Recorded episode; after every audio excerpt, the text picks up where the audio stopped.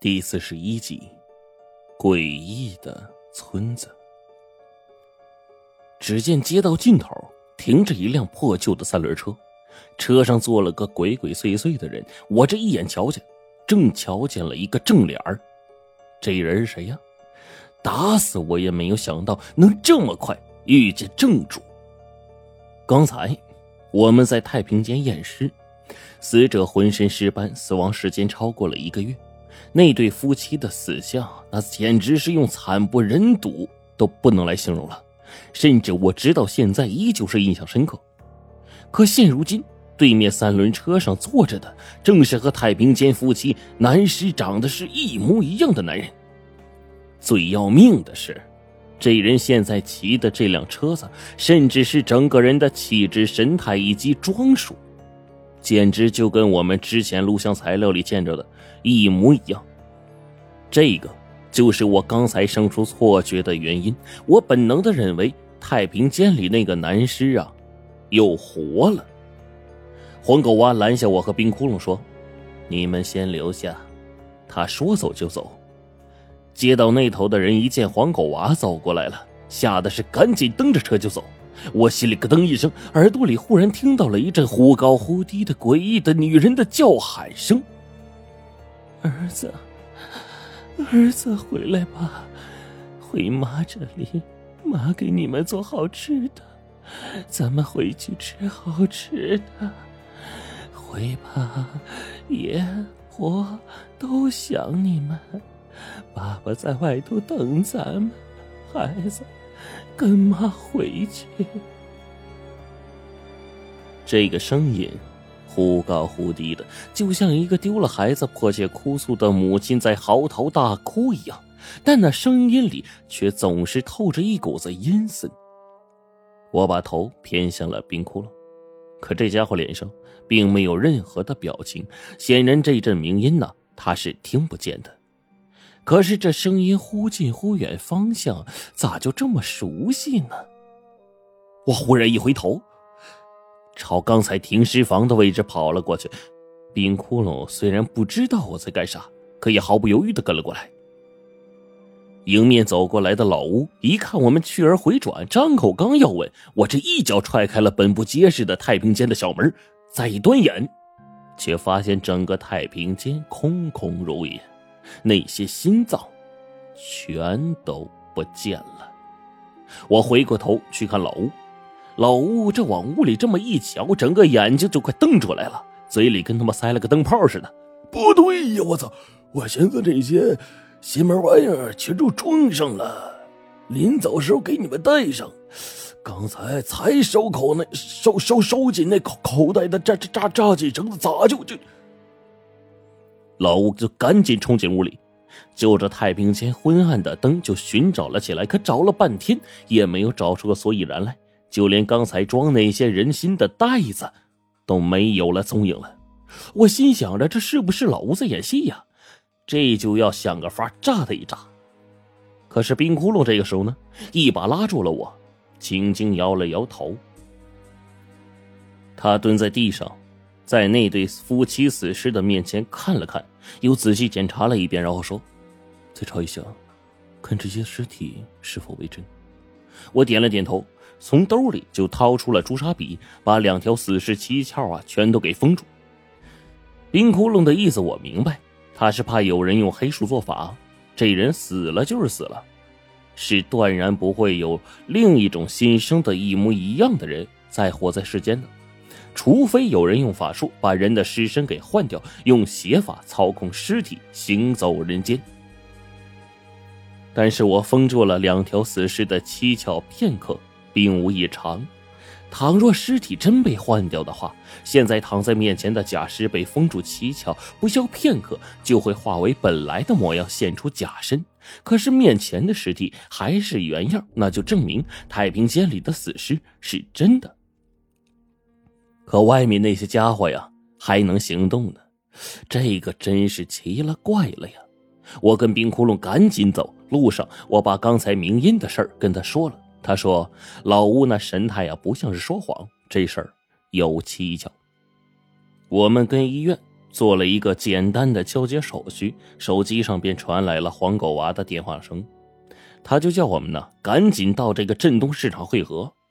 等我和冰窟窿到了那个地方之后，换做黄狗娃站在一边，正跟黑车司机谈价钱。可是那司机一听要去少阳村，给多少钱都不拉。黄狗娃是好说歹说呀，真跟个无赖耍流氓搭讪人家大姑娘似的。最后无奈，司机把价钱涨了三倍，还只是答应拉我们到山脚下，剩下的少半截路六七公里得我们自己走。整个过程。冰窟窿闭着眼睛躺在后头，仿佛外面的事跟他一点关系没有。黄队呢，坐在副驾驶，等车一开，跟司机也就有一搭没一搭的，也算是聊上天了。黄狗啊，丝毫没有半点拖泥带水，直接就问：“呃，老哥，为啥一说邵阳村这地方，你们死活不去呢？”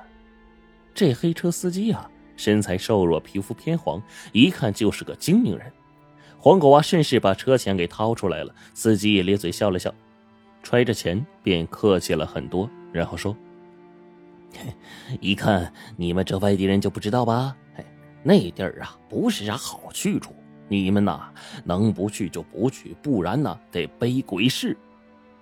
这个背鬼市啊是土话，意思呢就是倒大霉。”听到这儿，我不由就跟了一句：“师傅，这这不就是一村子吗？还背鬼市？这这，你当那村里闹鬼闹邪啊？”一句话激起了千层浪。司机一听，把嘴一撇：“反正啊，我把你们拉到那山下头啊，剩下路你们自己走。哎，给你们说呢又不听，闹鬼！我跟你们说吧，鬼咱没见过，可里头那些人比鬼还可怕呢。”我们正准备多问几句，但是司机啊，好像知道自己说多了。直接闭嘴了。大概四十来分钟，我们就被带到了一处偏僻的山岭下头，四面都是泥泞不堪的土路，刚下过雨，路呢还挺不好走的。呃，司机，咱们留个联系方式吧。呃，哪天我们办事回来，哎，你就来接一接啊。回去的钱呢，一分不少给你。黄队刚说完这话，司机却是一撇嘴：“往常哈，这个。”有回来走亲戚的呢，自家人进了村啊都出不来。嘿，要不是这两天缺钱呐，谁背着鬼市接活把你们往这儿送啊？看你们都大方的份上，我送你们几个字啊：进了村别乱跑，别乱叫，这里头的牲口们都不吃素啊！司机转身就走，留下我们三个站在路口。这眼瞅着天也要到下午了。黄队一直前头，咱们走吧，再不快点天也黑了。我跟冰窟窿就跟着他沿路上山。黄队这才说起了当时的事呃，我跟着那人啊就走，呃，可是呢，镇子上小巷道多得很。哎呀，三绕两绕，我就跑进了死胡同。等出来呀，就看见车上坐着个提篮子的女的，手里呃提了一包东西，笑得龇牙咧嘴就走。我呀顺着他们这方向沿路问，都说那俩夫妻是少阳村的。说完，他还一指地上的车轱辘印说：“你们看，他们应该回村了。这三轮车印记呀。”是新的。我点了点头，也把太平间那里的事儿啊说了一遍。一听说人心丢了，黄队眉头就皱了起来，似乎在思考。冰窟窿自始至终不发言，不知道是因为懒，还是真的心思不在这上面。走了半道，我也挺佩服这夫妻俩呀。盘山土路越往上是越陡越难走，可是。地上除了我们之外，竟然没有一处脚印，他们是怎么骑上去的呢？而这邵阳村也是神秘莫测的很，竟然没有一丁点的资料。我们唯一知道的就是这里曾是一个移民村，村里大多数的青壮年都是出村在城里买了房，剩下的孤寡老人守在村落种着自留地。因为山道艰险，所以呢信息不多。一路上。我们都很沉默，就连黄队也变回了之前那个反应迟钝的人。我们并不多说什么。然而呢，到了这个时候，突然远处丛林中传来了一阵诡异的声音，一阵咕噜咕噜的声音，就好像有人在笑一样。冰窟窿第一时间手电筒往前一照，便看见呐，对面树梢上。一个漆黑的猫头鹰张嘴在叫，尤其是这个猫头鹰的猫脸张开，好像啊，真的在笑似的，令我这心里就忽然一凉。因为胡老道说过，猫头鹰叫也不能让猫头鹰笑，这玩意邪得很，一叫就死人呢。倘若再笑的话，从小我就记得这句话。说真的。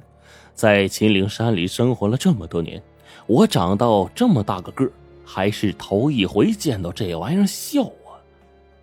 冰窟窿的强光手电晃了两晃，一照着猫头鹰的身子，好家伙，这玩意儿啊，浑身毛发油光锃亮，就好像从这个油缸里泡完了捞起来似的，浑身油光瓦亮，那自然是伙食极好。可这豺狼虎豹、猫头鹰一类的，最是喜欢食腐。那其中啊，他们挚爱的更是人肉。民间说猫头鹰吃死人肉，这话并不是空穴来风。冰窟窿直接从地上捡起一块石头，拳头大的石头如流星一样打出去，打在了那猫头鹰的身上。这家伙砰的一声闷响，竟然不为所动。我一看这模样啊！